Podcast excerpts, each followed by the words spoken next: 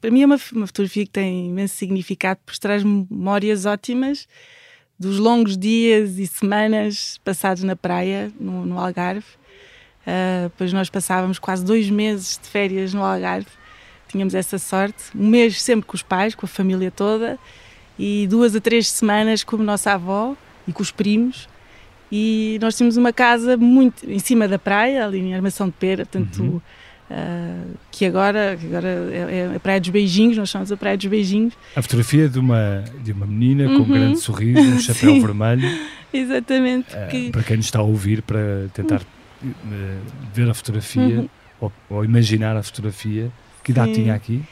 Eu tinha uns 5 anos aqui e eu passava horas e horas a fazer castelos de areia Uh, eu era uma miúda muito tímida e muito, muito introspectiva, acho eu, e, e brincava muito sozinha.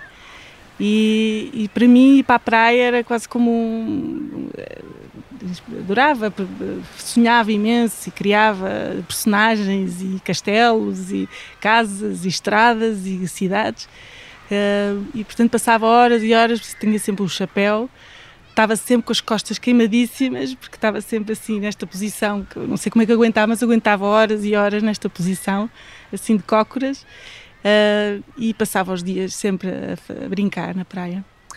Quem a ouve não imagina as voltas que a vida já lhe deu. Sandra Tavares da Silva nasceu em 1971 nos Açores, onde o pai, oficial da Marinha, estava destacado. Sandra começou cedo a pisar uvas na adega do avô, em Alcochete, aos 14 anos já estava na Seleção Nacional de Voleibol, depois veio à faculdade, formou-se em Agronomia e fez mestrado em Enologia em Itália. Pelo meio, desfilou como modelo nas passarelas de Milão ou Nova York.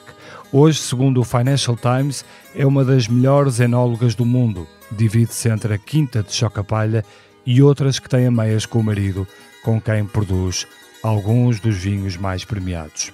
Eu sou o Bernardo Ferrão, nasci no Porto em 1976 e este é o Geração 70, um podcast com os protagonistas de hoje que nasceram naquela década e como as suas vidas foram sendo moldadas por um país que tanto prometeu.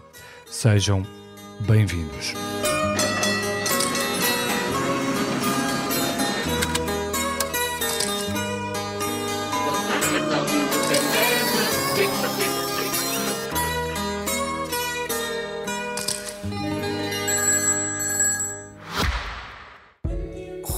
Ao futuro, cada detalhe conta. O Kia EV6 foi criado para o levar mais longe, com uma autonomia elétrica até 528 km. Descubra uma condução imersiva integrada num design inovador e sofisticado, à medida da sua inspiração. Kia. Movement that inspires.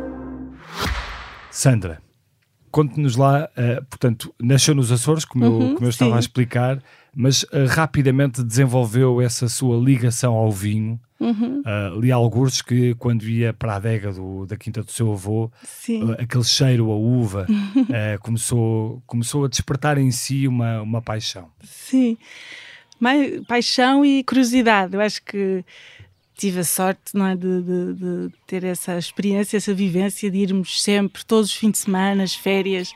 Uh, e o mês de setembro era sempre passado na quinta do nosso avô, em Alcochete. E participávamos em tudo, no, no que houvesse de, de, de, trabalhos. Eu adorava passar o dia com as mãos na terra, ou, ou com os animais, ou então na vinha.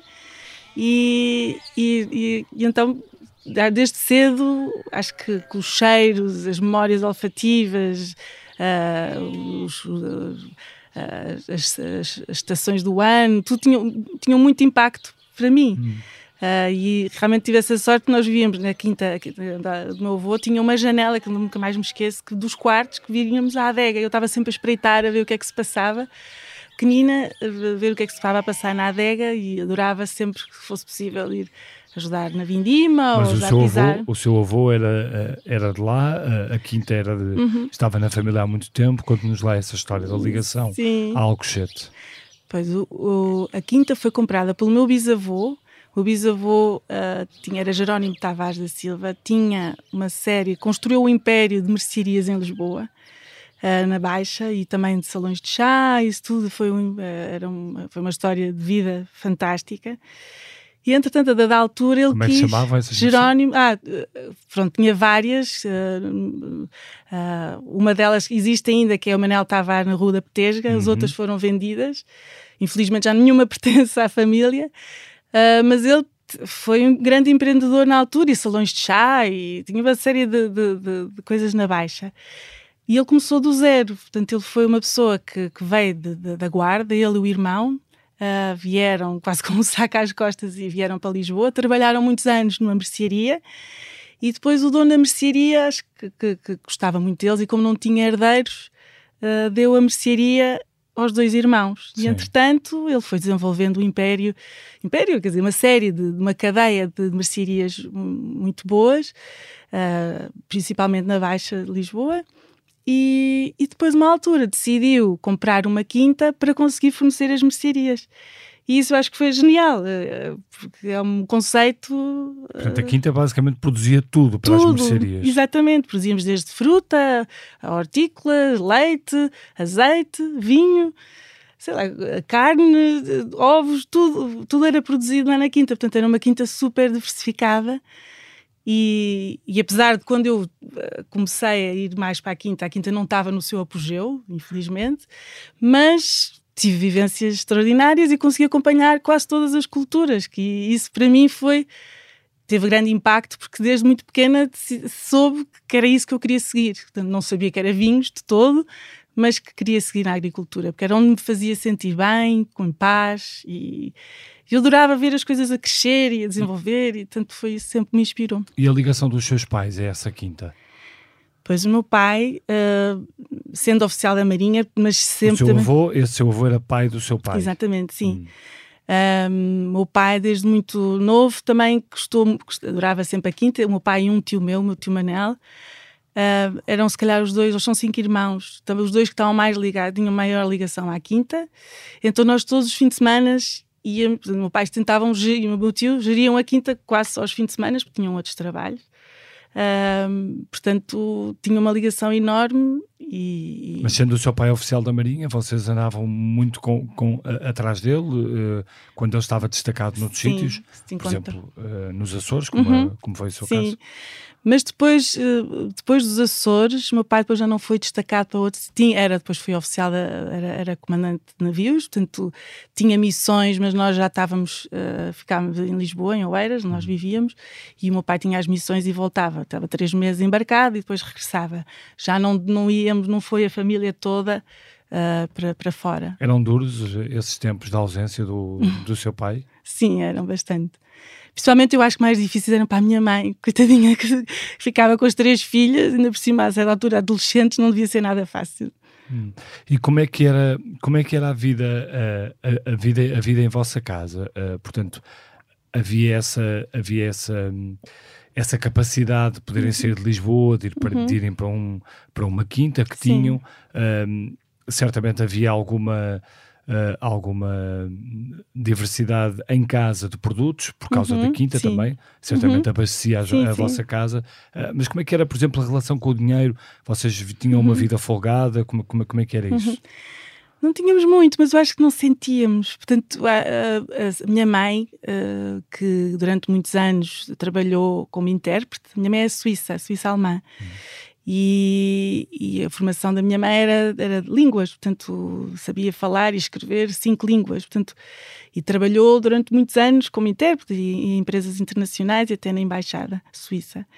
Mas eh, quando eu nasci, acho que foi quando eu nasci, ou mais tarde, quando, quando regressámos dos Açores, exatamente, quando regressámos dos Açores, eu devia ter uns 13 anos, mais ou menos, hum, a minha mãe, acho que, que lhe custou imenso ir trabalhar e deixar as três filhas, e, e por cima que não, não tínhamos apoio de família. A minha mãe, não tendo família cá, Claro. Uh, e a família do meu pai estava em Lisboa e nós estávamos a ver em Oeiras, portanto não, não havia facilidade de, de ajuda e a minha mãe decidiu não trabalhar e ficar em casa. Portanto, e na altura, uh, isto uma à parte, mas uh, o salário da minha mãe comparativo do meu pai era às vezes se calhar cinco vezes superior porque o meu pai era oficial da Marinha, não é? E a minha mãe tinha um ordenado suíço. Mas a minha mãe tomou essa decisão Uh, que eu acho que foi ótimo para nós, porque realmente termos uma mãe em casa que, que, que nos ajude, e principalmente tendo o meu pai fora muito tempo, às vezes embarcado, uh, foi ótimo. Mas foi uma decisão que, do ponto de vista uhum. financeiro, para a família Sim, foi mais. Eu acho que foi mais duro, mas nós não sentimos isso. Isso é que é extraordinário. Também porque os hábitos de consumo na altura não têm nada a ver com os hábitos hoje em dia nós contentávamos com muito pouco. Não havia, não havia esta uh, uh, a explosão de, de, de, consumo que existe hoje em dia, a necessidade de consumo. Uh, na altura não existia, não havia as lojas que existem hoje em dia, não havia as marcas que existem hoje em dia. Nós, se calhar, tínhamos mais acesso a algumas marcas, como o meu pai, sendo da Marinha, e muitas vezes íamos também, o meu pai ia à terceira, tinha Sim. lá a base militar americana, e às vezes trazíamos coisas... umas leves ou umas Nike que não existiam cá, que é, coisa, que é uma coisa que, que, eu digo isto aos meus filhos, eles não percebem, assim, bem, como não existe, não existiam leves? Não, não existiam. Uh, e, e isso, tínhamos talvez acesso a algumas coisas, mas era uns mimos, porque de resto Uh, não tínhamos essa necessidade. A minha mãe fazia-nos as camisolas de, de tricô e, e, reciclava a roupa toda, de umas para as outras, mas era normal. E nós, quantas irmãs, irmãs são? Somos três. Três irmãs. Um, o, o vosso pai, uh, tendo, esse, tendo esse posto uhum. uh, na defesa, uhum. ligado à Marinha, Uh, politicamente era alguém que obrigatoriamente tinha de ser mais recatado ou, uhum. ou notava ali alguma tendência no seu uhum. pai e na, e, e na, família em geral? Não, a nossa família é muito recatada nesse de, ponto de vista político. Acho que porque a Sandra, a Sandra viveu todos os, uhum. esses tempos politicamente mais conturbados que, que todos nós passamos uhum. uh, nos, anos, nos anos 70. Sim. Uh, e isso, e isso foi, foi, foi passado como em vossa casa? Foi passado de uma forma tranquila, quer dizer, mas uh, lembro, os pais nunca falavam muito política, apesar de sentia-se tensão, sentia-se tensão no ar, sentia-se insegurança. Uh, eu lembro-me que, que, sei lá, minha mãe passou momentos difíceis por ser suíça, isto é uma coisa incrível, mas por ser suíça e casada com um militar, era perseguida pela PIDE. E isto é uma coisa que, que as pessoas não, não têm essa noção, que, que era escutada, os telefones estavam em escuta, porque achavam que a minha mãe podia ser espia, sei lá, não sei. E, portanto, sempre que a minha mãe ia à Suíça ou regressava, faziam-nos inquéritos horrorosos, ficava uh, horas e horas para se conseguir sair do aeroporto. Coisas deste género que, que, que eram sofrimento. De tal maneira que nós, pós 25 de Abril, um, a minha mãe decidiu, e depois o meu pai estava em missão e estava sempre em serviço, não Sim. vinha à casa, um, nós fomos para a Suíça um ano. Sim, porque não se sentia, minha mãe não se sentia segura. No pós-25 de Abril? Sim. Porque sim. os tempos estavam demasiado quentes. Quentes, sim. Uh, e a sua mãe teve medo? Teve medo, sim, teve medo, pegou nas três e fomos para a Suíça, para a casa dos nossos avós. Por acharem uh, ou por pensarem que alguém podia achar que vocês eram uhum. muito pró-antigo uh, regime. Exatamente, sim. Uhum. portanto, esses, esses episódios de acharem que a sua mãe era uma, uma espia. Uh, eram, foram muito recorrentes, lembra-se muito desses. Tem, isso, por acaso, os meus pais. E como, nunca... é que o seu, como é que o seu pai reagia a isso? Sim, meu pai ficava numa insegurança, ainda por cima, não estando muito presente em casa. Imagino que seria, não é? Portanto, eu lembro-me de alguns episódios de saber que havia um plano de fuga, de, se houvesse alguma coisa nos virem buscar, uh, se houvesse, havia de códigos, uh, pequeninos códigos, se, que, que, nós vivíamos em Oeiras, muito perto da Cinciberland, da NAT, e o meu pai Sim. também colaborava com a NAT, claro. portanto, uh, tínhamos assim, um, podiam-nos vir buscar se fosse preciso, se houvesse algum, algum, algum sinal que fosse necessário. Uh, depois também lembro-me muito pequenina, portanto, isto de, de quando nós tínhamos a tal quinta dos nossos avós e o meu pai tinha que, que, ir lá todas as semanas ver como é que estavam os trabalhos e, e pagar os salários e isso tudo. Uh, e o meu pai, no 25 de Abril, teve que montar lá quase um acampamento de fuzileiros. O meu pai era, era comandante de fuzileiros na altura, uhum. senão a quinta era invadida ou tomada pelo, pelo, pelos empregados. Claro. E, e lembro-me de ir um fim de semana, já eu devia, eu era muito nova, portanto isto já foi pós 25 de Abril. Sim. Fomos lá, íamos todos os fins de semana de carro, nós tínhamos um Fiat 128, penso eu, branco, era giríssimo o carro, nós todos enfiados lá dentro do carro, íamos para a quinta e quando chegámos à quinta estavam os empregados todos uh, com, com, com ah, como é que se diz? Com Ceifas? Não, Ah, não, só com, com, enxadas sim, com e isso material agrícola, sim. Uh, e não nos queriam deixar entrar na quinta. E nós, isto era à noite, porque o meu pai saía do trabalho, depois vinha-nos buscar, portanto, a chegar até Alcochete demorávamos, chegámos tipo às 8 da noite, não me lembro, Sim. isto numa sexta-feira. E eles abanaram-nos o carro e o meu pai saiu, ficou furioso, porque eram os próprios empregados, quer dizer, pessoas que nasceram, alguns deles nasceram na quinta. E, e ele deu um berro e, e depois eles pararam. Mas, mas era sempre uma, uma insegurança grande. Estarmos lá, nunca sabíamos se nos iam entrar pela casa adentro, se não iam. Mas nunca isso- houve nada mais Nessa que quinta ultrapassasse. não. Não, isso não. Foram só Nessa sustos. quinta não, mas Sim. noutras houve. Noutros sítios, assim, tomaram-nos alguns, algumas coisas. Então, Não, tomaram-nos, eh, ou destruíram-nos, ou mataram-nos eh, cavalos, ou mataram-nos... mas noutras propriedades Sim. vossas? Não, não propriedade. Nessa propriedade mataram-nos animais e depois também tiraram-nos alguns bens. sim. Portanto, foram tempos um bocado, um bocado aflitivos. Ahm, eh, passando, passando essa fase mais, mais conturbada do, Hum. do país, ahm, a Sandra depois eh, começa, começa a estudar Uhum. eh, e decide estudar, ahm, decide ir para a área dos vinhos, não é? Uhum. Eh, e isso certamente também influenciada pela sua juventude, mas, mas houve mais que a, tenha, que a tenha levado para aí? Não, acho que não. Foi, claro que foi essa vivências toda de infância e juventude na, na quinta do meu avô. E depois, mais tarde, o meu pai, meu pai no final dos anos 80, decidiu, por causa da vida toda e de estar pouco tempo em casa, de estar pouco tempo com as filhas, a minha mãe estar muito longe da família dela, portanto estava muito ah, mais sensível e mais sozinha, apesar de termos família cá, como é óbvio. Claro. Uh, mas decidiu que não fazia sentido a vida que estava a ter e que, e que na altura também o meu pai, a grande paixão do meu pai era a marinha e estar embarcado e estar em missão.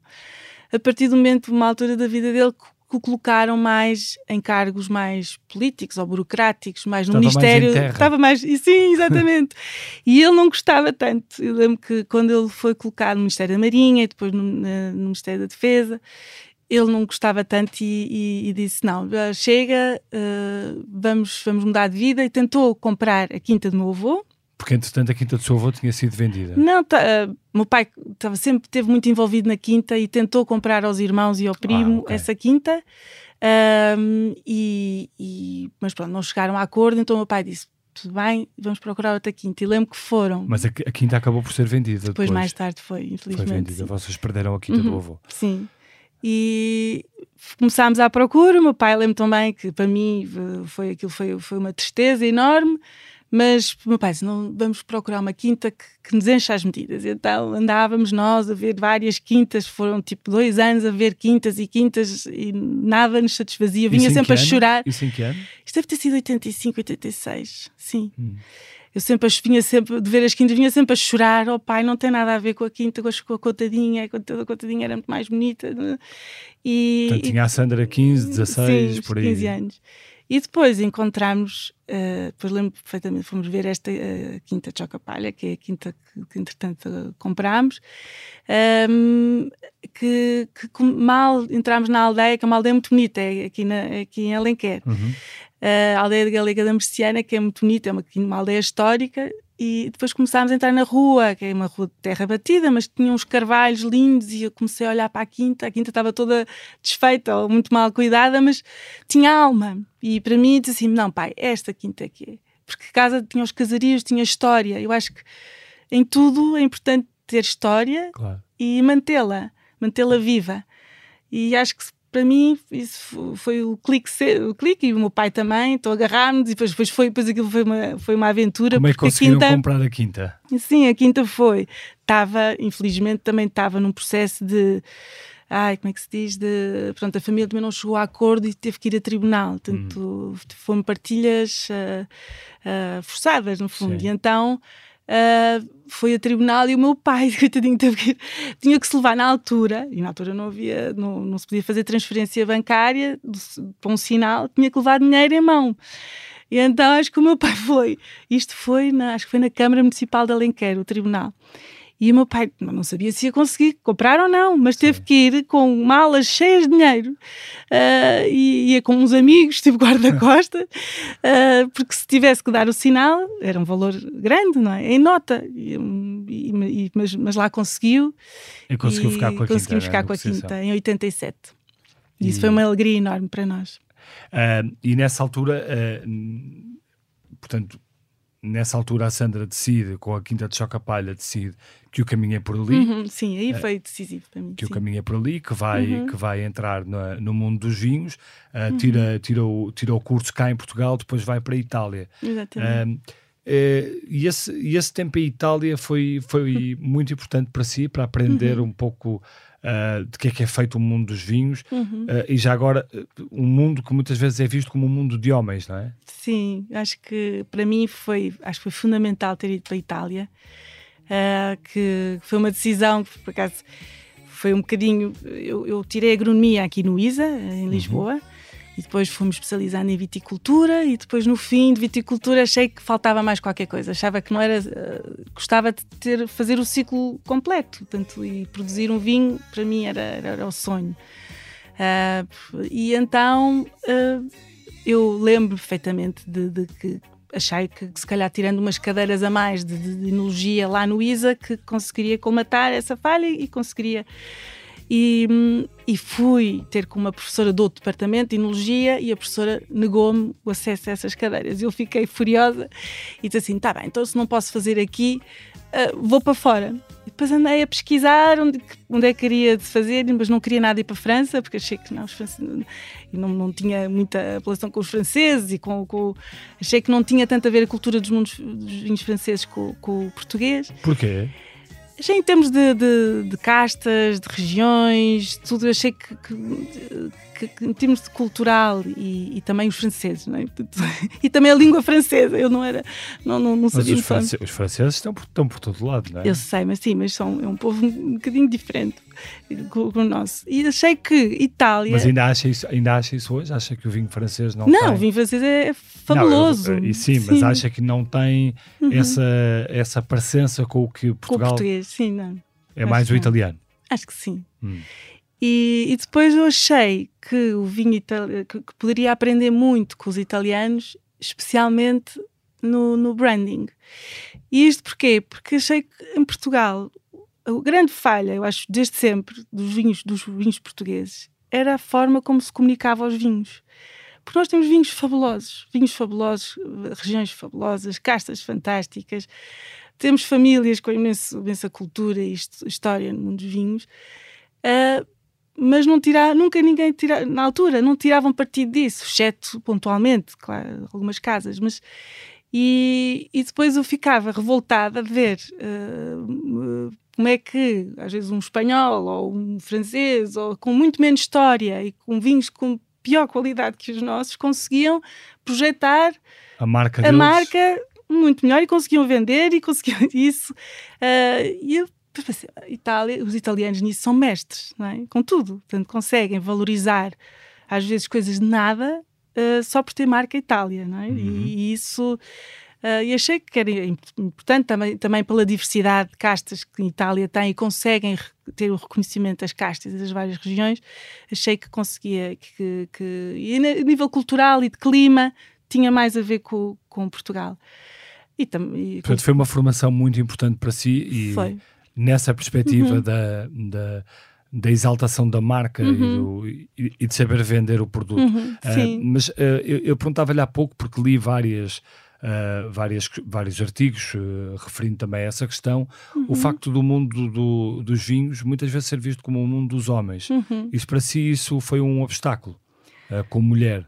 Se, isso, se teve momentos uhum. na sua vida em que olharam para si com um olhar mais desconfiado, género... Sim, sim. Uh, olha tiveram. esta, acha que percebe alguma coisa de Não, claro que sim, tive muito, muitas experiências dessas. Oi? Até porque quando comecei a trabalhar, se calhar fui das primeiras mulheres a começar a trabalhar como enóloga e, e eh, principalmente no Douro, e eu, eu lembro-me que olhavam sempre e o Douro lado. Hoje não é o Douro de, de, Sim. de há uns anos, é um Douro, não, não há uns anos era um Douro muito menos desenvolvido, muito mais... Sim, muito mais fechado, mais fechado não, não tem nada a ver. E eu pois eu, quando regressei de Itália, em 99, foi exatamente para o Douro que eu decidi que queria eh, ter uma experiência porque não conhecia o Douro. Eu sendo de Lisboa, Sim. a minha família estando ligada ao Ribatejo, portanto, nós não, eu não, e depois quando, quando fui tirando várias, fazendo várias uh, vindimas e estágios ao longo do meu curso, foi sempre mais no sul, sul, à Bairrada, foi o máximo que, que fui, foi até à Bairrada, e, e, o Douro era visto aqui em Lisboa, ir ao Douro era uma coisa, era no fim do mundo, não é? Sim, sim. No, sei uh, bem. Ninguém. Eu, nessa altura vivia no Porto e sei bem que Lisboa sim. era. Não era, era tanta. Não havia. Lembro-me quando fui, uh, e, ah, entretanto, eu queria muito estagiar no Douro. Uh, porque queria aprender sobre o vinho do Porto, que não, nunca tinha aprendido nada na, na, faculdade, e tinha imensa curiosidade de conhecer o Douro. E então uh, pediram, eu pedi a um amigo se conseguia arranjar um, um estágio, foi o Cristiano Vanzeler. Cristiano Vanzeler, sim. E, e ele até disse depois, mais tarde, que tentou arranjar em várias quintas um estágio e ninguém queria porque eu era rapariga. Portanto, ninguém me quis aceitar como estagiário, eu não queria ganhar dinheiro nenhum, só queria ter uma experiência de vindima. Um, porque, era, porque era mulher, porque, porque era de Lisboa também, era Moura, não é? Sim. E, e depois, e, ai, porque tinha sido modelo também era outro entrave. Mas pronto, isso passando à frente, eh, portanto, lembro-me que depois já quando comecei... Parte, já vamos à parte de ter sido modelo. Sim, não, mas uh, lembro que foi quando comecei a trabalhar, isso o Cristiano foi fantástico, ele disse, não, Sandra, olha, não consigo arranjar nenhum estágio, mas eu estou a começar o meu projeto, se quiseres vem trabalhar, vem fazer vindima comigo no Val Dona Maria. E assim foi, em 99 fiz o estágio e depois fiquei lá. E quando comecei a, a mostrar os primeiros vinhos que estava a fazer, lembro perfeitamente de várias provas, vinham outros enólogos, um, até conhecidos, super conhecidos, para mim eram, eram tipo icónicos, e vinham provar, ah, deixa-me ver o que é que esta menina modelo, enóloga modelo faz, e eu fui envergonhadíssima, mas mas eu por acaso sempre tive uma postura muito era o que era, tanto natural, muito orgânico, quer dizer, pronto, não, nunca, nunca vi, por ser mulher, que ia ser um obstáculo. Uh, era isso, mais um problema dos outros e não o seu? Acho que sim, acho que sim. Se eu conseguir fazer igual claro. como um homem, porque não? Portanto, nunca vi, porque o trabalho, a gente dizia, até lembro dos meus colegas de faculdade, mas és louca, ir para o Douro e não sei que tão longe, e trabalhar numa adega, e eu disse, mas porque se, eu, se é o que eu gosto, se é o que eu quero, não é a distância, mas não, é o foi, trabalho. Mas não, não é foi duro para uma menina de Lisboa, uh, ex-modelo, eu... uh, ir, ir, de repente trabalhar para o Douro, que na altura uhum. era de facto muito. Uh, uhum. muito parecido com algo que se assemelhava ao fim do mundo para, é, para alguém que vinha de Lisboa, né? uhum. uh, isto sem fazer qualquer crítica ao, ao Douro, mas na altura o Douro era, era muito, era muito diferente, condições sim, sim. muito piores de vida, etc. Uh, não, foi, não foi muito complicado para si? Foi, mas foi, foi uma prova de esforço. Foi. Acho que eu, como gostava tanto e estava tão focada no que eu queria e, e achava que, que só se, portanto, não, não, não era impeditivo, claro que foi duro, claro, porque tinha como é que, que mostrar foi? constantemente Ora, que conseguia fazer Mas como coisas. é que foi? Foi a Douro e foi viver para onde? Sim, uh... fui viver para, para, para o Val Dona Maria, portanto o Cristiano ofereceu uma casa para eu ficar lá. Deve ter tido imenso no meio frio, da quinta, é? sim, repente, sim, lembro que só comprava era... roupa e roupa e roupa, de, porque era um, era um gelo. Uh, mas, mas, uh, mas o Cristiano ofereceu uma casa lá no meio do nada, não é? na quinta, e, mas eu não tinha medo nenhum porque eu estava habituada a, a, ficar sozinha na choca-palha, tinha uma casa também grande e, e, no meio do nada, portanto eu estava habituada a viver sozinha, não tinha problema com isso. E o Cristiano só me dizia, mas tens a certeza, tens a certeza. Eu, tenho a certeza, não tenho medo nenhum. Mas por acaso houve um episódio, uma altura em que eu, uma altura não, comecei a ouvir sempre pessoas a rondarem uma casa à meia da uhum. que eram, eram mais caçadores de javalis, não sei, devia Sim. ser. Mas eu assustei-me uma altura e disse ao oh, Cristiano, se calhar acho que é melhor uh, ir para outro sítio porque tenho medo, porque depois não havia rede, não havia telemóveis, não, não, não, ali não havia telemóveis, mas não havia rede naquela casa. E eu disse, eu estou aqui, se quiserem fazer mal, eu estou aqui sozinha, entram pela casa adentro. E então ele disse: Tá bem, então eu vou-te arranjar uma solução. E fui viver, tive a sorte de, de, de ir viver para a Casa Casal Loivos com, durante cerca de um ano com o Tussapai Pimentel. Uhum. Uh, e foi uma benção, porque vivi experiências fabulosas, com, com uh, que era quase como um segundo pai para mim. Uhum. Uh, que, que, tínhamos conversas giríssimas, discutíamos futebol, ele, eu benfiquista, ele portista, eram, eram discussões giríssimas, e, e mas, mas eu fazia-lhe companhia e ele ajudava-me em tudo o que fosse preciso, portanto foi incrível, foi um ano Uh, interrompendo aqui um bocadinho a sua, a sua, carreira, a sua carreira nos vinhos, uh, uhum. há, há, aqui outras, há aqui outras duas passagens na sua vida que são, uhum. que são muito curiosas e, portanto, que mostram também alguma, alguma diversidade na sua, nestes, seus, nestes seus anos. é que foi, entretanto, da Seleção Nacional de Vôlei e foi também modelo. esteve, inclusive, em, em passagens de modelos em Nova York, em uhum. Paris, em, em Milão. Uh, como é que foi conciliar isto tudo? foi giro. a sua que... carreira de modelo apareceu como? Sim. Modelo foi, é assim, eu uh, desde sempre, portanto, fui muito alta, não é? fui. E isto para o mim. Gene, o gene da Suíça ajudou alguma coisa. E do meu pai, o meu pai também é altíssimo. Sou, a família portuguesa é, é muito alta, tenho primos altíssimos também. E, e isto para mim foi. Eh, eu tinha imensos complexos da altura, sofria. Não se, na altura não se chamava bullying, mas era, toda a gente gozava comigo e não sei o que. Isso foi foi uma coisa, uma forma. Primeiro, o vôlei foi uma forma de eu conseguir me integrar num grupo e acho que foi fabuloso para mim, porque no fundo, finalmente, a altura servia-me para alguma coisa uhum. e, e, e, consegui ganhar muita autoestima e também outras qualidades, mas de outras e outras resiliências que, que é importante, uh, só no mundo do desporto se consegue. E a moda veio mais tarde, veio porque eu, eu sempre gostei, miúda, de, de, de, ver revistas, e a minha mãe comprava imensas revistas, eu adorava ver, tanto. E aos, desde os 15, 16 anos que eu andava a pedir aos meus pais que queria ser modelo, meus pais diziam que não, que, que modelos não eram, não eram, não eram uma carreira que, que uma menina devia ter e que, que não podia ser, e eu lá fui insistindo, insistindo, e aos 17 anos meu pai, meus pais só me disseram: uh, a menina pode ir se uh, tiver quase a entrar na faculdade. Pronto, e, e se mostrar que tem notas para entrar na faculdade. E a Sandra conseguiu? Sim, consegui. Então, aos 17 anos, tirei um curso de modelo do, do Brian McCarthy e depois comecei a trabalhar e foi, foram essa, anos espetaculares. Essa, esses foram os anos em que as modelos internacionais eram grandes vedetas uhum. mundiais, não é? Cláudia Schiffer, é, uh, sim, Al McPherson, sim, Linda Evangelista, tantas outras. Uh, mas esse, esse, mundo da moda uh, uhum. cansou-a rapidamente, foi o mundo da moda uhum. só de passagem, uh, não gostou do que viu lá? É, sim, o mundo da moda é, é deslumbrante, é, mas é, é cruel também ao mesmo tempo. Portanto, eu, eu tive sempre uma postura muito natural, quer dizer, eu sabia que aquilo ia ser uma passagem, nunca iria depender, depender financeiramente ou no futuro da moda. E isso era um objetivo. Eu gostava de ter experiências, ter essas vivências, que só conseguiria estando fazendo parte hum. da moda. Uh, e tinha imensa curiosidade de, de, de, de, como, de, ver como é que funcionava isso tudo, mas, mas tinha sempre, tive sempre na minha cabeça, não, vou tirar um curso, porque aos 25 anos já se é velha e depois tenho que ter outra, outra alternativa. Portanto, e o meu objetivo sempre foi agronomia, isso desde muito, muito nova. E, portanto, fui estudando e, e trabalhando ao mesmo tempo. Uh, e ia sempre com os meus livros e dossiês para os desfiles, para a Moda Lisboa, para, ia sempre, sempre, sempre. Toda a gente gozava comigo.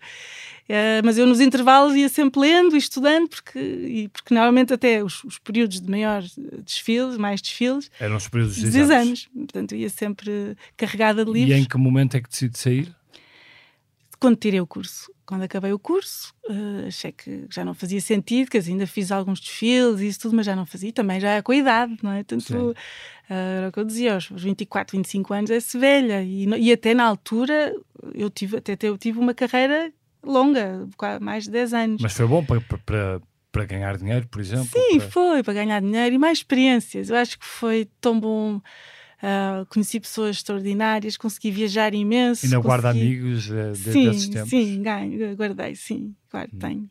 Portanto, acaba, a, a, acaba o curso, acaba com a, com a, carreira, com a carreira de modelo e dedica-se uhum. de corpo e alma, de corpo e alma ao, aos vinhos uhum. uh, e conhece o seu atual marido e sócio e cria uma empresa de cria uma empresa de vinhos onde uhum. está a Quinta de Choca Palha e outras. Sim. Um, como é que foi esse, esse processo Uh, até o Financial Times, uma das, uma das jornalistas especializadas do Financial Times, dizer uhum. que uh, a Sandra é uma das melhores enólogas do mundo. Certamente ficou, ficou em choque quando sim, leu, quando leu esta, aquilo. Sim, não queria acreditar. Sim, foi, foi, para mim foi, foi fantástico.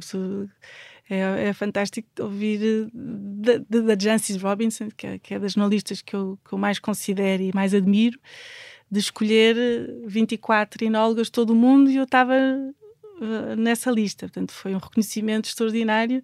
Portanto, fico muito feliz por isso. Mas, é claro que não é isso que me move, não é? O move é a paixão uh, pelo, pelos vinhos e, e, pelo que faço. E realmente. Uh, quantos, vinhos, quantos vinhos é que, já, é que já assinou, é que já produziu? Eu não tenho de cabeça, são não, muitos. São muitos. Sim. Mas neste momento, quantas quintas Sim. tem? Uh, a produzir? Quatro. Quatro sim. quintas. Sim. E produzem uh, quanto por ano? É assim, na, na Choca Palha nós produzimos cerca de 200 mil garrafas. Sim. Hum. Depois uh, na Wine and Soul, que é a empresa que eu tenho com o meu sim. marido, uh, produzimos cerca de 130, 140 mil garrafas ano. E depois tem dois projetos pequeninos que que é muito, muito pouco. Portanto, são cerca de 5 mil garrafas mais. E acha que o negócio do vinho. Uh, hoje toda a gente fala de vinho, toda Sim. a gente percebe de vinho, uh, toda a gente tem aplicações de vinho uhum. para ver se o vinho uh, tem mais acidez, menos acidez, é mais uhum. madeira, menos madeira. o negócio de vinho alterou-se muito. mas isso fez com que o vinho ficasse melhor também? Sim, claro que sim, obviamente que sim, que eu acho que a partir do momento em que o consumidor é muito mais informado e curioso, uh, e graças a Deus que, que assim o é, e uh, há muito mais uh, necessidade de, de, de melhoria de, de, qualidade, e há essa ambição, cada vez fazer melhor, cada vez temos que fazer melhor. Portanto, o, mundo de vinhos atualmente não tem nada a ver com o mundo de vinho há 25, 30 anos atrás.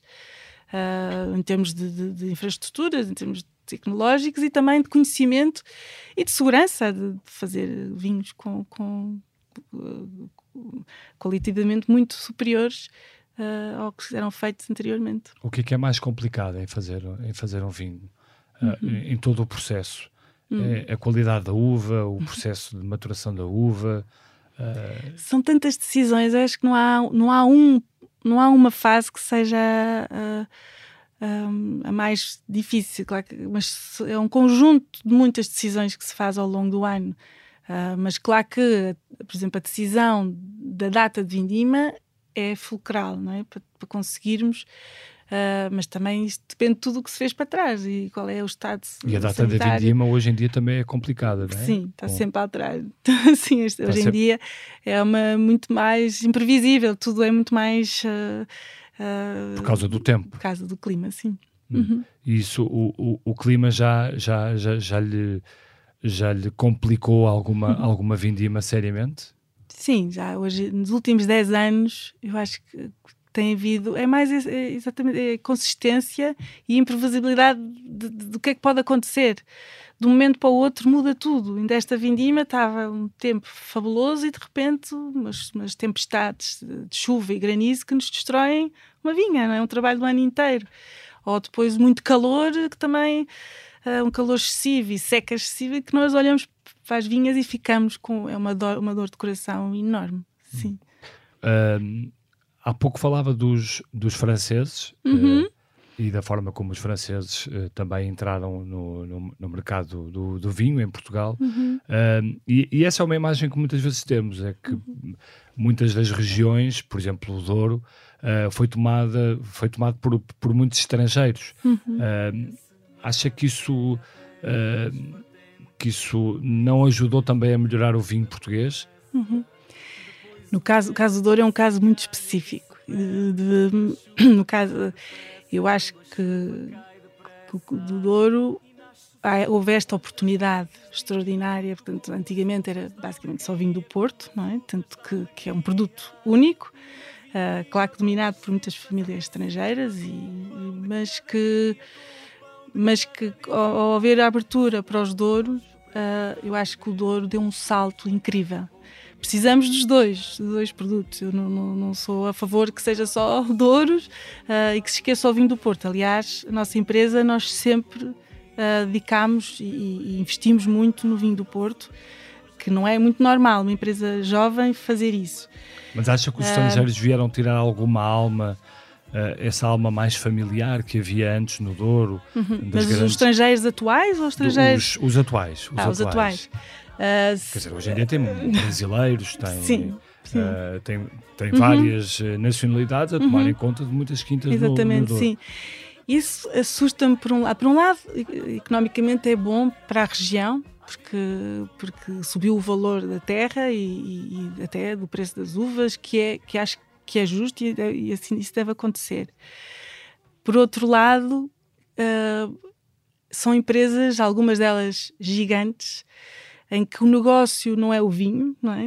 O dinheiro vem, o financiamento vem por outros negócios, em que uma empresa como a nossa, que se financia e, por vender garrafas de vinho, uh, que torna difícil, como é óbvio. Não é? Acha, acha que há um, um, jogo desequilibrado neste momento? Eu acho que existe e há um, é um perigo para, para a região, porque, por exemplo, o preço da terra está a atingir valores uh, absurdos que para produtores como nós uh, vai se tornar impossível comprar terra. Graças a Deus nós sempre tivemos um bocado essa visão. Mas por outro lado também valoriza tudo o que Exatamente, vocês têm lá, também é? isso tem os dois lados, tem os dois lados, mas se, se o nosso objetivo não é vender, não é? Não é vender a terra, tanto, Mas valoriza o vinho do valoriza. também ou não? Não tanto, eu acho que porque acho que quem está a valorizar o valor do vinho são empresas como a nossa, pequeninas até quem vai ao mercado, quem, por exemplo, nós fazemos um trabalho de formiguinhas e somos uma empresa minúscula, não é? Uhum. De fazer um esforço gigante para ir às feiras mais importantes, para estar presente com os jornalistas, para estar com, com, com uh, em vários principalmente nos Estados Unidos, que é se calhar hoje em dia onde é mais, mais uh, tem mais impacto a nível de, de imagem e, de, de, e, também de vendas. Uh, e isso muitas vezes é feito por empresas mais pequenas e não por estas empresas maiores. E isso acho que, que, que, que é uma pena, uh, porque não, não, está a dar a visibilidade que poderia ter sido, podia, podiam dar.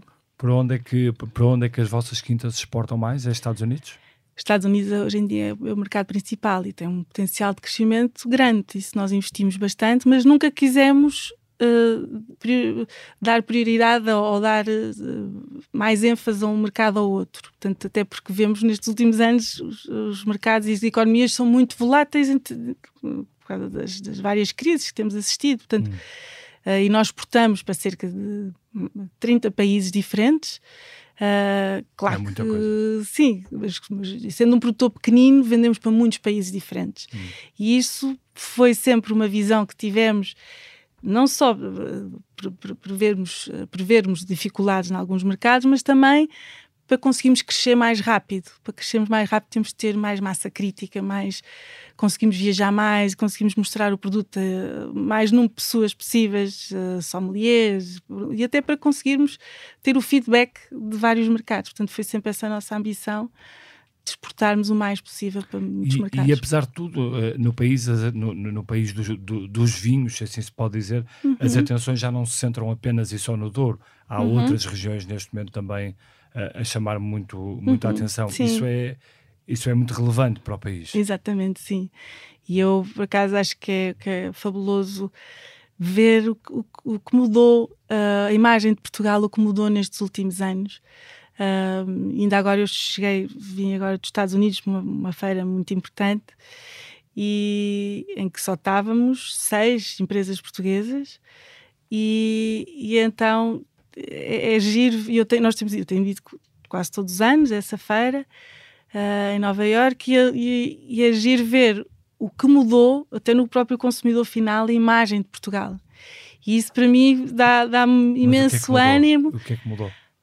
Porque antigamente ninguém vinha provar os nossos vinhos. Portanto, não. mesmo com pontuações espetaculares, uh, não vinham. Portanto, preferiam muito mais ir para os italianos, ou para os franceses, ou, uh, ou para os espanhóis, portanto, e, e, não vinham a Portugal. Ou vinham provar os vinhos portugueses, mas o vinho do Porto só. E eu acho que nos últimos anos, uh, graças a Deus, há uma mudança da imagem enorme uh, dos vinhos portugueses e também de Portugal. Eu acho que nós precisamos, a imagem de Portugal era não, não existia imagem de Portugal. Não é? Eu lembro quando comecei há 20 e tal anos a, a ir lá para fora, eh, não na Europa, na Europa era mais fácil, mas se fosse para os Estados Unidos, para, para, para, para, para Macau, para, para, ah, para, a China, mais China, não é Macau. Uh, ninguém sabia nada de, de, de, Portugal. de, Portugal. da cultura portuguesa, não é? Portanto, e quando começámos a falar de castas, muito menos. Quando começámos a falar de, de field blend, muito menos. Portanto, de vinhas velhas ou de... Uh, era muito difícil vender os nossos vinhos. É bom que não seja só o Cristiano Ronaldo. sim, exatamente. Mas ajuda, ajuda. Ajuda o Cristiano Ronaldo claro a vender os vinhos portugueses? É, claro que sim, porque ajuda em termos de imagem de Portugal, como é óbvio, sim. Mas, eh, mas há essa preocupação das vossas empresas uhum. e do setor em uh, trabalhar mais essa, essa imagem com agências, com, uh, com a uhum. ajuda uhum. do Estado? Não sei uh, até que ponto uhum. é, que o, é que os governos, sucessivos governos, têm uhum. ajudado nisso. Não tem ajudado muito. Há assim apoios para, para, para, uh, para exportação, para ajuda de, de, de apoios para, para, viagens, mas, mas muito pouco. Acho que falta faltava mais ajuda em termos de, de, de, comunicação de imagem de Portugal mesmo. Não, não, é só, não estou só a falar nos vinhos, estou a falar de geral. Isso, isso, isso há muito pouco, que é uma pena. Eu acho que o que tem mudado muito os hábitos de consumo e, e a imagem de Portugal tem sido o turismo finalmente Portugal está no mapa, não é? E, uh, é fantástico. Então lá no Douro e mesmo aqui em Chocapalha nós recebemos a quantidade de turistas que recebemos, mas um, um consumidor bom, com bom nível de compra, com bom conhecimento uh, e, com, e com, com vontade de conhecer os vinhos portugueses um, é extraordinário. E isso, quando eles regressam ao país de origem, depois vão à procura do, dos vinhos, ou da gastronomia, ou, de, ou dos produtos que, que, consumiram cá. Hum. E isso tem ajudado muito uh, à venda lá fora.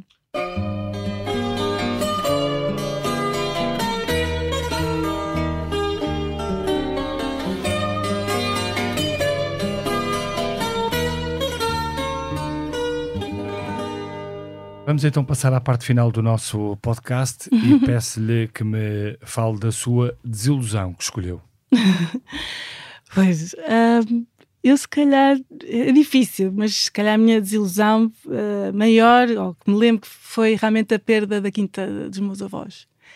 Para mim foi um sofrimento que ainda hoje, quando falo da quinta, custa-me horrores, porque aquela quinta significou tanto para nós, como família, uh, tudo. E para mim uh, tinha um significado tão especial que quando o meu pai soube que não conseguíamos comprar a quinta, eu chorei durante meses. Uh, e isso ficou-me sempre, ficou sempre esta dor no, e fica no, no coração da perda da quinta, e depois, porque mais tarde, ainda por cima, essa quinta foi vendida foi vendida a lotes e, e toda desfragmentada e, e pronto, e perdeu-se a, a, história da família. Portanto, nem há o sonho de um dia poder recuperar. Não, é impossível. Nem consigo passar lá. Por acaso, nem consigo passar lá. Não, não consigo. É uma dor horrível. E um, a sua inspiração, Sandra? Eu acho que uh, é a minha mãe e, e, a minha avó foram pessoas que são pessoas que minha avó infelizmente já morreu, mas sempre uh, tiveram um papel fundamental de, de dar-me força, a mim, às minhas irmãs e às minhas primas. Nós somos muitas primas, temos poucos primos, é, é muita mulher lá em casa e, e, e, eu acho engraçado porque a minha mãe sempre nos deu uma força enorme, a mim e às minhas irmãs, para estudarmos sempre disse: vocês conseguem tudo o que quiserem, desde que estudem, que se esforcem. Uh, e isso foi sempre uma inspiração enorme para, para mim. A minha avó tendo, teve uma vida difícil, complicada, porque o meu avô não foi o melhor, o melhor marido para a minha avó, e a minha avó teve que se divorciar muito nova, e na altura isso foi um escândalo, uhum. uh, e saiu de casa, e, e pronto, e, mas criou os filhos todos, e os netos, e, e isso tudo. Mas como ela, na altura, pronto, não lhe deu a hipótese dela estudar, e a minha avó era, adorava ler e escrevia lindamente, e, mas na altura não havia essa. Portanto, foram criadas para casar, não é? Claro. Tanto, uh, eu, minha avó era sempre uma inspiração dizer: nós, meninas, nunca podem depender do vosso marido, têm que ter a sua, a sua, a sua, a vossa independência, independentemente de terem o melhor marido do mundo, independentemente de terem, uh, mas têm que ter a vossa carreira, uh, têm que acreditar em vocês. Portanto, foram pessoas que, tanto a minha mãe como a minha avó, sempre nos empurraram uh, para seguirmos os nossos sonhos. E eu acho que isso foi o que, que me fez acreditar sempre que, independentemente de ser mulher, conseguiria uh, trabalhar como minóloga ou trabalhar como outra coisa. Não era isso que me ia uh, travar os sonhos ou as ambições. Hum, sim. Um, passamos então para, para, para a sua música. Uh, e é uma música também do, de uma mulher, uhum, como falado sim. agora, Tina Turner, uh, Simply the Best. sim.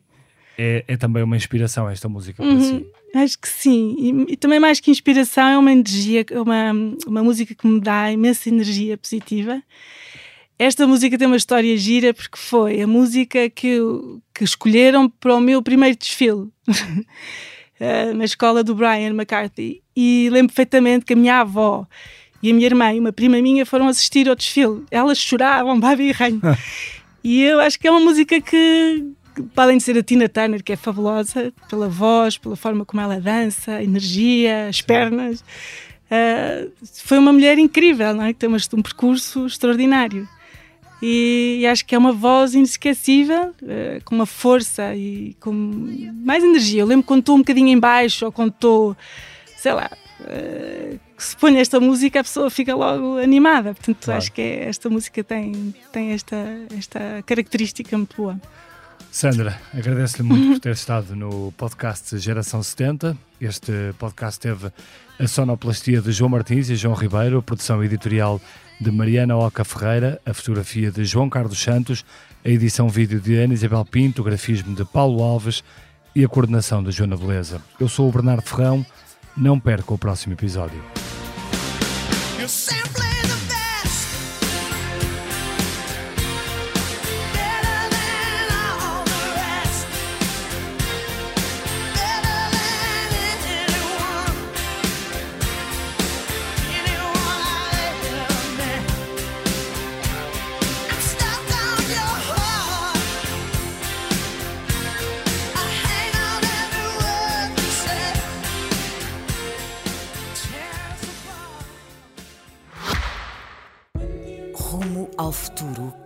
Detalhe conta.